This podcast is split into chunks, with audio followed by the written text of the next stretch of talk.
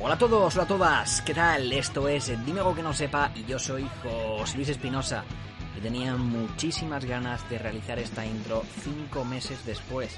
Y es que sí, familia, hoy regresa Dime algo que no sepa, el podcast que tanto me mola grabar y que tan feliz me hace.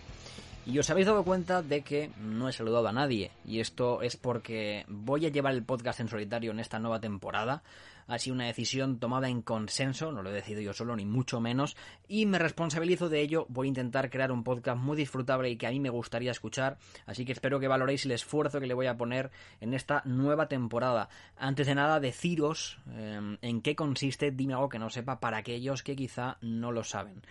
Dime algo que no sepa es un programa en el que traigo a invitados que yo considero interesantes a charlar un ratito, unos 50 minutitos, no lo sé, depende del episodio, en el que pues se habla un poco de todo, siempre hay unos temas, pero la conversación puede derivar hacia donde sea. Al final los invitados mandan siempre. Si quieren hablar de un tema, pues habla de ese tema, no importa. Yo lo que quiero es que estén cómodos y que tengan la libertad de decir lo que sea.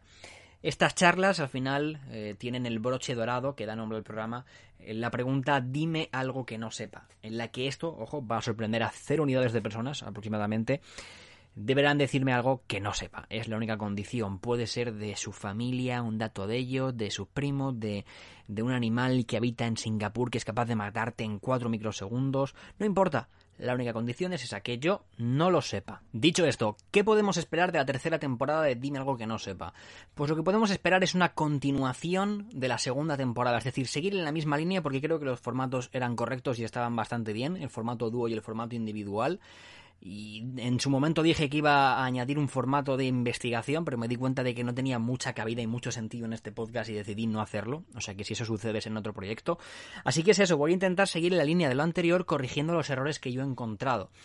Por otro lado, voy a tratar de seguir trayendo a invitados que yo considero top e interesantes y esto nunca es tarea fácil. Como sabéis, hay numerosísimos podcasts ahora mismo, hay numerosos podcasts tanto de gente que se dedicaba a esto como de influencers que han decidido dar espacio en sus canales a entrevistas y charlas, como pueden ser Ibai y Jordi Wild, que son como los titanes superiores, ¿vale? Son la liga máster.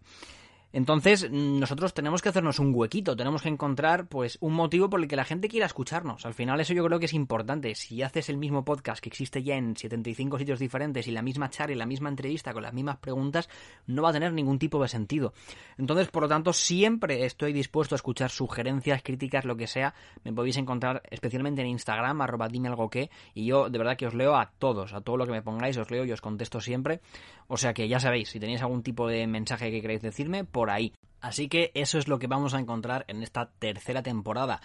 Ojalá Alberto Chicote venga algún día al programa. Lo dije en la primera temporada. Recuerdo que dije, si Alberto Chicote no viene al programa, cerraré el podcast. No lo cerré, ¿vale? No tuve el valor suficiente.